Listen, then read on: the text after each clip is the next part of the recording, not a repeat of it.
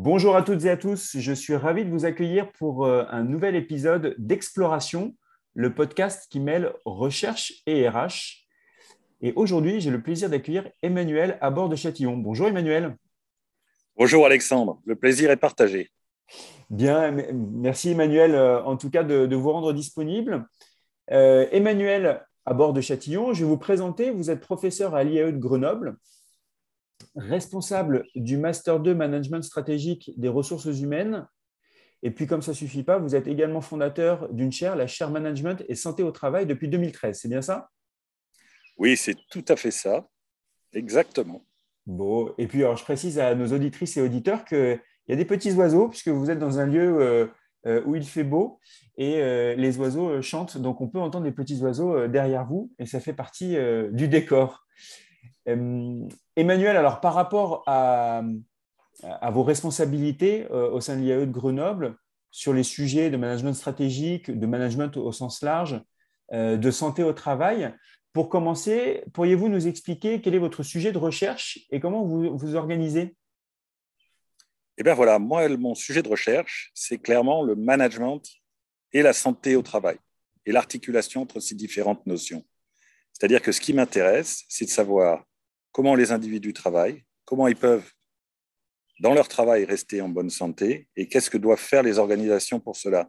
Mhm. Comment elles peuvent s'organiser, comment elles peuvent penser leur manière de travailler, d'encadrer des équipes, de piloter les tâches des acteurs. Voilà, c'est ça qui m'intéresse. Mon objectif, il est autour de comment promouvoir des pratiques de management qui permettent de développer la santé au travail. Pour vous, aujourd'hui, le sujet de la santé au travail est un sujet important dans les ressources humaines, d'un point de vue de la recherche? Eh bien, ça l'est devenu. Hein. Il est évident que lorsque j'étais plus jeune, c'était un sujet périphérique, mais qui est devenu très important. Pourquoi? Parce qu'on a eu la montée des, souffrances psychosociales euh, à partir euh, notamment du début du, du 21e siècle. On a eu la, crise des suicides. Et ces questions, euh, on s'est aperçu, pouvaient être et devait être traité dans nos organisations, et notamment par la fonction ressources humaines, qui jusque-là s'intéressait assez peu aux questions de santé au travail, qui étaient souvent réservées à des spécialistes de la sécurité dans des univers euh, plutôt de production.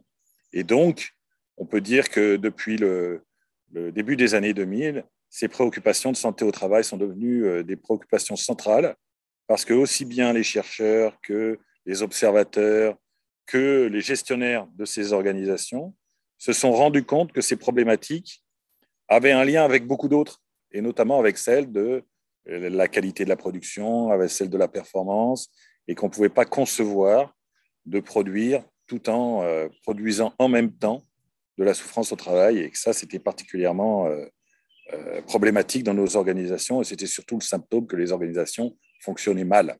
Donc voilà, c'était ça l'idée de départ et c'est celle que je poursuis depuis euh, que je m'intéresse à ces sujets. Et euh, du coup, avec la, crise sanitaire euh, qu'on vient de traverser, est-ce que ce sujet est d'autant plus important aujourd'hui? Je ne vais pas dire post-crise parce qu'on parle de cinquième vague maintenant, mais est-ce que c'est un sujet encore plus important, le sujet de la santé au travail et puis du, management? Bah Oui, en fait, cette question n'a pas, est, devenu presque même centrale, parce qu'on a constaté à l'occasion des, différents confinements, on a constaté qu'en fait, le niveau global de souffrance des acteurs euh, n'avait pas diminué, ce n'était pas parce qu'ils étaient chez eux qu'ils allaient bien. Mmh. Et ça, les études qu'on a réalisées euh, sur le sujet euh, continuent de nous inquiéter encore aujourd'hui, parce qu'on constate un niveau très important d'une forme d'épuisement.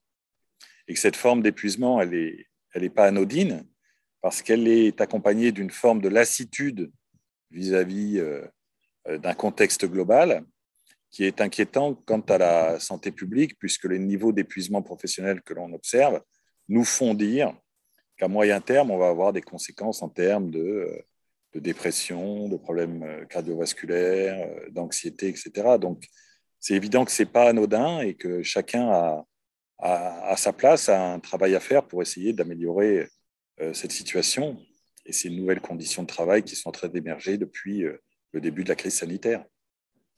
Et, pourtant, avec euh, vous mentionnez rapidement le, télétravail. On aurait tendance à dire que le télétravail facilite la vie des salariés avec potentiellement une réduction de temps de travail, parce qu'on finalement on perd plus de temps dans les transports en commun. Est-ce que ça n'a pas d'impact sur, en termes de bien-être pour les salariés?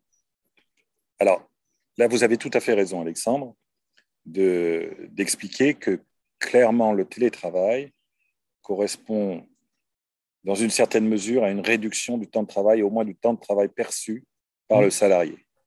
On sait que dans les grandes métropoles, le temps de trajet moyen, c'est à peu près 45 minutes. À Paris, je crois que la moyenne s'établit au-delà de 50 minutes.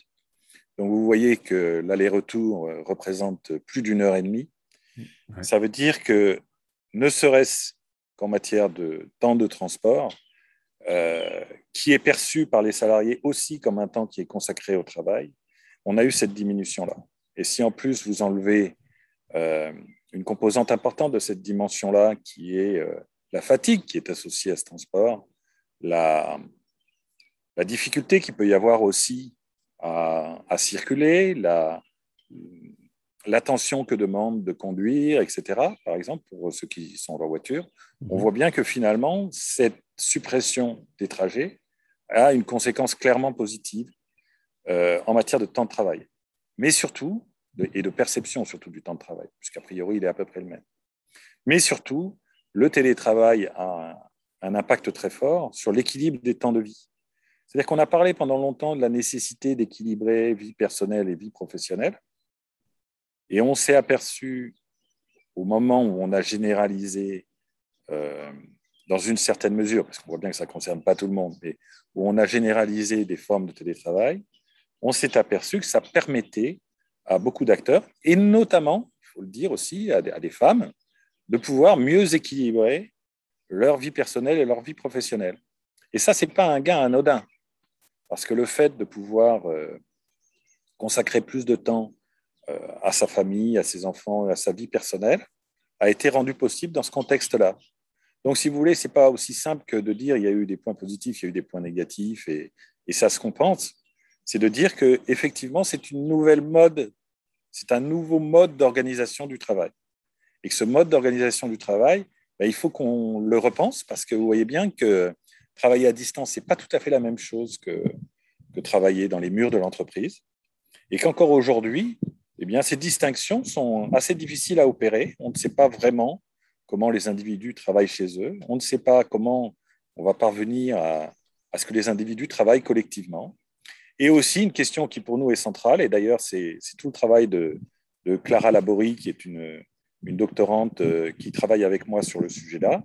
On ne sait pas quel dispositif de management il va falloir mettre en place pour accompagner ces équipes euh, qui seront de toute façon hybrides avec des gens qui vont être en télétravail alors que d'autres seront probablement en présentiel et qu'il va falloir mélanger tout ça et, essayer aussi de partager les choses parce qu'on voit bien que l'entreprise est aussi un lieu de, où on partage des éléments et, que ça mérite qu'on se pose la question de comment on va le faire à moyen et à long terme.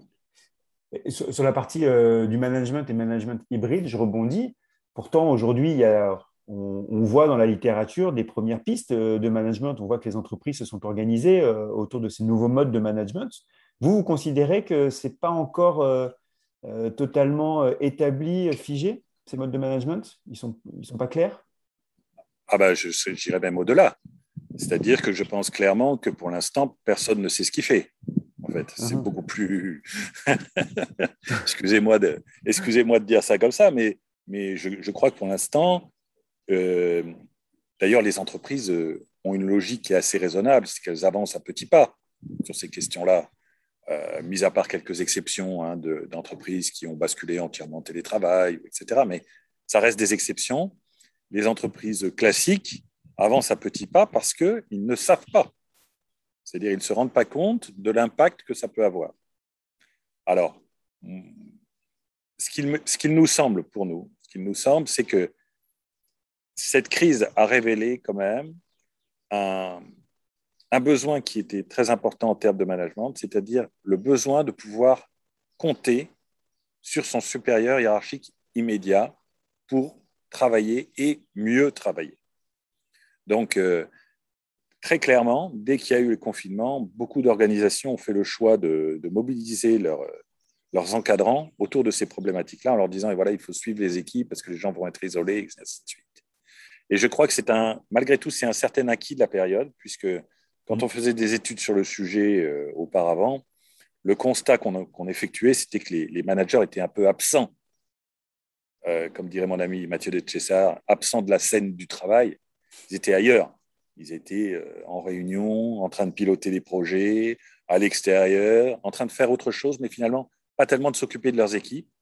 Et il nous semble que dans ce contexte-là, dans cette situation émergente, cette idée de la nécessité pour les encadrants euh, d'avoir une proximité forte avec leurs équipes, de pouvoir avoir une certaine forme de disponibilité vis-à-vis de leurs subordonnés, mais aussi d'avoir une mission supplémentaire de créer du lien entre les acteurs à, l'intérieur des équipes, euh, mérite qu'on s'y arrête et puis aussi qu'on y réfléchisse parce que toutes ces missions euh, je ne suis pas en train de vous dire que ce qu'il faisait dans les réunions ou le management de projet, ou etc., était inutile, mais tout ce qu'il faisait, il faut le repenser.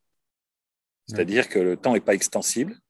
Et euh, on a aussi, à cette occasion-là, euh, pu constater que ben, finalement, ceux qui avaient vécu la plus forte charge, ceux qui vivaient même la plus forte charge mentale en cette occasion, c'était avant tout des managers de proximité, parce qu'ils étaient soumis à ces doubles contraintes, toujours autant de tâches à réaliser, mais un suivi supplémentaire des équipes aussi à mener à bien.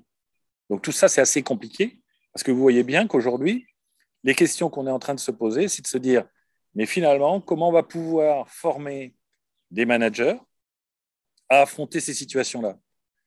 Les outils techniques, ils existent pour communiquer. Mais ce qu'on va y faire, la manière dont on va s'organiser, la manière dont on va penser les tâches des individus, leur articulation, la question de l'évaluation, qui est une question quand même importante, la question du pilotage, de l'autonomie, euh, du suivi des objectifs, sont autant de questions sur lesquelles on a non seulement des questions à se poser, mais aussi euh, des, interrogations très nettes, parce que euh, on voit bien qu'il va être important de pouvoir faire confiance sur certains aspects, mais aussi d'être en capacité de, de penser de, peut-être de nouvelles formes de relations managériales qui, euh, qui pourraient prendre euh, des, formes différentes, avec euh, une logique de contrôle moins naturelle, peut-être plus différente, que certains outils permettent, mais qui nous font peur aussi. Voilà, il y a, beaucoup d'angoisse de, aussi autour de ces questions-là, parce que vous voyez bien que, que ce nouveau travail, il a une composante très forte technologique, et que la technologie aussi est porteuse à la fois de, progrès, bien entendu, mais aussi quand même d'interrogations autour des, de, l'éthique de ce qu'on peut y faire.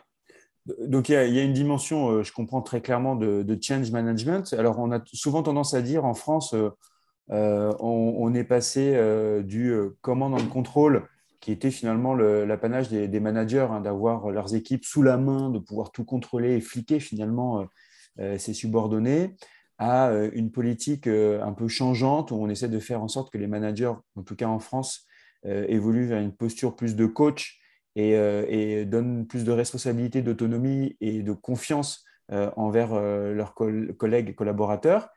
Est-ce que ça, c'est une tendance purement française ou alors vous observez, je ne sais pas si vos, travaux s'étendent aussi sur de, la recherche internationale, il y a des disparités entre les pays et sur la façon de manager? Alors, en fait, clairement, dans les différents pays autour de nous, on a le même système qui, se met en place, c'est-à-dire cette, euh, diffusion du télétravail. Euh, elle est massive partout, même si en France, son ampleur est supérieure parce qu'auparavant, on avait très très peu de télétravail. Mm. Donc, si vous voulez, voilà, ça c'est le premier point. Le deuxième point, c'est qu'en fonction des cultures nationales, on, se rend compte que finalement, il y a probablement aussi des types d'organisations qui sont mieux adaptés à un passage naturel en télétravail. Euh, certaines hypothèses laissent entendre, c'était le débat que nous avions à, l'Association francophone de, gestion des ressources humaines, que des organisations, par exemple, très bureaucratiques s'adaptent finalement très bien, contrairement à ce qu'on aurait pu penser, s'adaptent très bien au télétravail, parce que finalement, les tâches sont normées, etc., et que finalement, c'est assez simple. Et que finalement, c'est probablement les organisations qui nous semblaient a priori les plus agiles, les plus agiles, euh, les plus, vous voyez ce que je veux dire, hein, c'est-à-dire les plus souples, les plus, voilà, pour lesquels finalement il y avait des habitudes de travail qui demandaient beaucoup plus d'interaction, de d'adaptation, et celle-là est souvent difficile à réaliser quand on a des équipes mixtes. C'est-à-dire des équipes où à la fois des, des gens qui sont en télétravail et des gens qui sont en présentiel. Donc là, il y a des interrogations aussi sur la nature des tâches. Et nos collègues, euh, en ce moment, nous, menons un projet, euh, notamment avec des collègues suisses, sur, euh, sur le sujet. Ils nous disent aussi, par exemple, que de toute façon, la culture de, de l'équilibre des temps de vie n'est pas du tout la même. Donc, par exemple, cette, question-là, qui, nous, est, est, une question centrale dans la mise en place du télétravail et son acceptation par les acteurs, ne peut pas être pensée de la même manière. Vous voyez, il y a des, il y a des configurations, il nous semble aujourd'hui qu'il y a des configurations culturelles qui font que les choses ne vont pas s'organiser de la même manière selon les pays, mais on va avoir toujours ce, problème qui est pour l'instant non résolu et sur lequel on a malheureusement pour l'instant très peu de données, du est-ce qu'on arrive à faire le même travail lorsqu'on est à distance.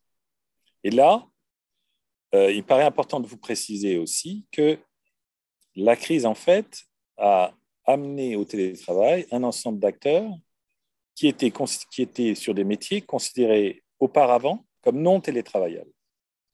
Donc en fait, on n'a pas de recul sur ces métiers-là. On n'a pas de recul. Donc on, ne sait pas du tout comment ça va s'opérer. Et donc ça suppose un changement de mentalité très important parce que certains de ces métiers étaient des métiers très contrôlés. On peut prendre un exemple, c'est le métier de, qu'on retrouve sur les plateaux d'appel, où euh, les personnes doivent recevoir ou appeler euh, des, des, personnes. On sait très bien que sur ces métiers-là, qui étaient des métiers très contrôlés, on s'est aperçu que le passage en mise à distance, qui était pensé comme impossible, eh bien finalement est relativement efficace et ne pose pas vraiment de problème. Mais vous voyez, c'est aussi parce que l'activité est très normée et finalement très facilement contrôlable de la même manière en présentiel et en distanciel. Donc, ça ne pose pas de grandes difficultés. Mais vous voyez, voilà l'exemple d'un métier très normé, sur lequel on pensait que le télétravail n'était pas possible, dont on a découvert qu'il l'était parfaitement. Donc aujourd'hui, on est encore dans ces, dans ces perspectives-là, c'est-à-dire où on se dit, on ne sait pas encore exactement quelles sont les tâches, il faut qu'on les éprouve, mais il faut qu'on éprouve les tâches pour voir de quelle manière elles peuvent affronter ces conditions de mise à distance. Et ensuite, on a une particularité quand même, c'est que globalement, dans les entreprises classiques, entre guillemets, qui ont opté pour, euh, par exemple, deux jours de, télétravail par semaine, euh, on sait très bien que dans une même équipe, vous allez avoir des gens qui vont être là en même temps, d'autres qui ne se verront quasiment jamais. Euh, et que cet élément-là, il va falloir qu'on l'intègre dans nos manières de travailler. Mmh Ça veut dire que aussi l'entreprise a été considérée toujours été considéré comme un lieu de socialisation très important. Et que euh, ce qu'on est aussi en train de dire en ce moment, c'est de dire que bah, cette idée-là, il faut aussi qu'on la pense différemment et qu'on la pense différemment dans notre organisation du télétravail. Et les premiers constats qu'on fait sur cette question-là nous montrent que finalement, les individus finissent par choisir leur jour, non seulement en fonction de leurs contraintes personnelles liées à leur gestion euh, personnelle ou familiale, mais aussi les déterminent en collaboration avec leurs collègues, où ils disent bah, Toi, tu seras là quel jour Ça serait bien qu'on soit là ensemble. Ou au contraire, machin est là tel jour, je préfère en choisir un autre pour venir au boulot. Parce qu'il y a un point aussi qu'il ne faut pas oublier c'est qu'on pense souvent que l'entreprise est effectivement un lieu de, de socialisation, mais on a pu se rendre compte, nous, dans une des études qu'on a réalisées pendant cette période-là, qu'un salarié sur quatre était content de télétravailler pour une bonne raison, c'est que ça lui a évité de, travailler avec des collègues qu'il euh, n'avait pas envie de voir, tout simplement. Donc, je, vous voyez, il y, a, ces deux volets. Bien entendu que le, le, télétravail en confinement a été quelque chose d'extrêmement pénible pour des gens isolés. Mais dans le même temps, il y a eu aussi des acteurs qui, qui ont dit, mais c'est formidable le télétravail parce que je n'ai pas à supporter ces personnes que je préférerais éviter dans la vie de tous les jours. Donc, vous voyez, c'est-à-dire que là, ça nous amène aussi à repenser euh, la vision d'une organisation comme un espace collectif naturel. Mmh. C'est-à-dire que, ben oui, les équipes de travail, euh, ce sont aussi des micro-sociétés avec des gens qui, qui s'entendent bien, mais d'autres qui ne peuvent pas se voir. Certains qui ont envie de travailler ensemble et d'autres qui n'ont surtout pas envie de travailler ensemble. Et que, là, on a des occasions de, de reconfiguration de l'activité et qu'il faut en profiter pour, euh, pour centrer cette reconfiguration de l'activité autour de l'activité même, c'est-à-dire autour du travail. Et, ça aussi, c'est important à prendre en compte. Ouais, très, intéressant. Ce que vous dites soulève euh, beaucoup de questions. Euh, je ne vais pas les poser. Juste, j'essaie de ramener le sujet aussi du télétravail et de la santé au travail, puisque c'est euh, l'objectif de, vos recherches également.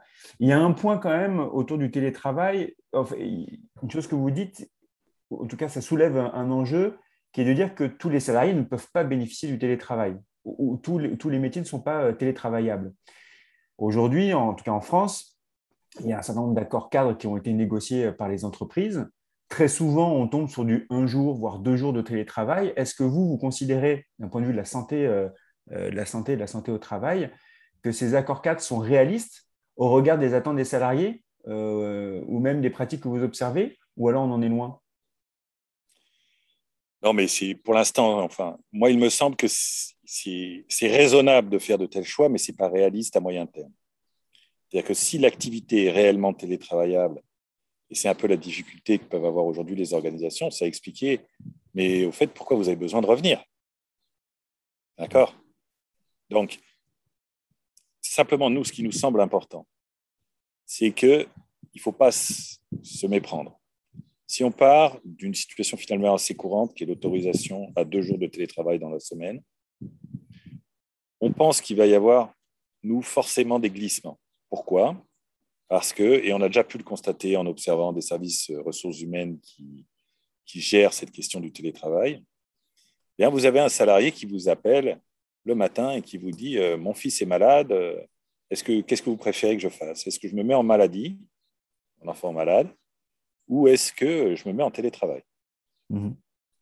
Et là, le choix, il, va il se fait assez rapidement. On a pu le constater c'est qu'effectivement, on dit aux gens, bah oui, vous avez qu'à être en télétravail aujourd'hui. Donc, en fait, contrairement à ce qu'on pense, quand on examinera la moyenne de jours en télétravail dans des endroits où on a autorisé deux jours de télétravail, on s'aperçoit qu'il y en a deux et demi ou il y en aura trois. Donc, de la même façon, l'idée du carrefour où tout le monde va se retrouver, je pense qu'il sera de plus en plus difficile à concevoir, pour les mêmes raisons. Et que vous avez aussi il faut le voir, c'est pour ça que c'est un gain très important. On a parlé du gain en termes de temps de travail, mais il y a un gain en termes d'équilibre des temps de vie. Il se peut que vous ayez chez vous un parent âgé, un enfant handicapé, enfin, vous voyez toutes les configurations les salariés qui exister. Et, et, et là, clairement, cette possibilité du travail est devenue une possibilité nouvelle qui va permettre aussi à des gens de pouvoir travailler normalement, alors même que leurs conditions de vie peuvent être compliquées. Et je crois que ça, c'est une opportunité aussi que nos organisations vont pouvoir saisir, parce qu'il y a des acteurs pour lesquels l'activité de travail était très compliquée de ce fait-là, et qui finalement, le travail devient plus simple dans ce contexte-là. Et en devenant plus simple, et finalement, il donne envie aussi aux acteurs, parce que c'est des choses qu'on a démontrées euh, longuement, c'est que lorsque les acteurs sont bien, forcément, la performance de l'organisation est, nettement supérieure. Donc, on, on a des possibilités nouvelles qui s'offrent de fidélisation. Ça, peut paraître bizarre de dire ça, mais on a des possibilités nouvelles qui s'offrent de fidélisation de salariés qui vont être à distance. Vous voyez ce que je veux dire? Mmh, Parce qu'en fait, on leur offre de nouvelles possibilités. Et, je crois qu'il faut, bien entendu, qu'il y a plein de problèmes qui peuvent se poser, notamment en termes de, aussi de, de, santé, parce que l'isolement n'est pas, pas un problème euh, mineur. D'ailleurs, on voit bien qu'il y a une espèce de dynamique quelquefois de l'isolement, c'est-à-dire que je suis seul, euh, je ne suis pas très bien à être seul, mais en même temps, je veux voir personne. Et puis, on a une espèce de spirale négative avec des gens qui ont du mal à revenir dans les murs de l'entreprise. On a des tas de cas qui se présentent de cette manière-là. Mais il ne faut pas négliger le fait que finalement, c'est aussi une manière d'adapter le travail aux, différents acteurs et à leurs contraintes, et à dire, ben oui, euh, l'activité de travail est forcément centrale, mais, euh, mais finalement, elle peut être compatible aussi avec euh, certaines formes de vie personnelle. Et, et ce n'est pas anodin pour beaucoup d'acteurs qui, font des choix euh, qui dépendent aussi et largement de leur vie, euh, leur vie personnelle dans leur travail, et ce qui est tout à fait légitime. Très intéressant là tous les sujets que vous abordez. Euh, du coup, alors concrètement là pour nos auditrices et auditeurs qui, nous écoutent, euh, là on a le plaisir de, vous recevoir et de partager le fruit de vos recherches. Mais je crois que vous êtes encore en train de les mener ces recherches. Oui. Euh, elles seront publiées quand et comment, alors, comment nos auditeurs pourront connaître les résultats de vos travaux? Oui, alors vous, savez, les, nous autres, on, on, essaye de produire c'est l'avantage des chaires. On essaie de produire à différents niveaux. C'est-à-dire qu'on a des, des, documents scientifiques, mais qui sont de la science accessible. Mhm. Et puis, on a des documents qui sont aussi des rapports un peu plus généraux, que vous pouvez retrouver sur euh, le site de la chaire Management et Santé au Travail. On a constitué un observatoire du télétravail dans lequel il y a une demi-douzaine de rapports qu'on a déjà disponibles et qui sont euh, tout à fait accessibles à qui veut les lire.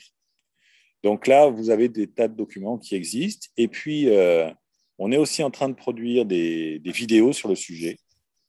Et on est également en train de, rédiger des, articles scientifiques. Et nous sommes dans une discipline où les articles scientifiques mettent un peu plus de temps à sortir. Et donc, euh, ceux-là vont, s'égrener au fur et à mesure des mois à venir et ils vont être diffusés également sur le site de la chaire Management et Santé au Travail de Grenoble IAE. Bien, je rappelle, vous êtes donc Emmanuel Abord de Châtillon, professeur à l'IAE de Grenoble, responsable du Master 2 Management stratégique des ressources humaines, mais aussi fondateur de la chaire Management et Santé au Travail. Merci beaucoup, Emmanuel, pour cette intervention. Ben, merci beaucoup, Alexandre. Et puis pour les auditeurs, ben, n'hésitez pas, n'hésitez pas à venir vers nous si vous avez des questions complémentaires. Ça sera avec plaisir. C'est très gentil et euh, je vous retrouve très prochainement pour un prochain épisode de Exploration, le podcast qui mêle recherche et RH.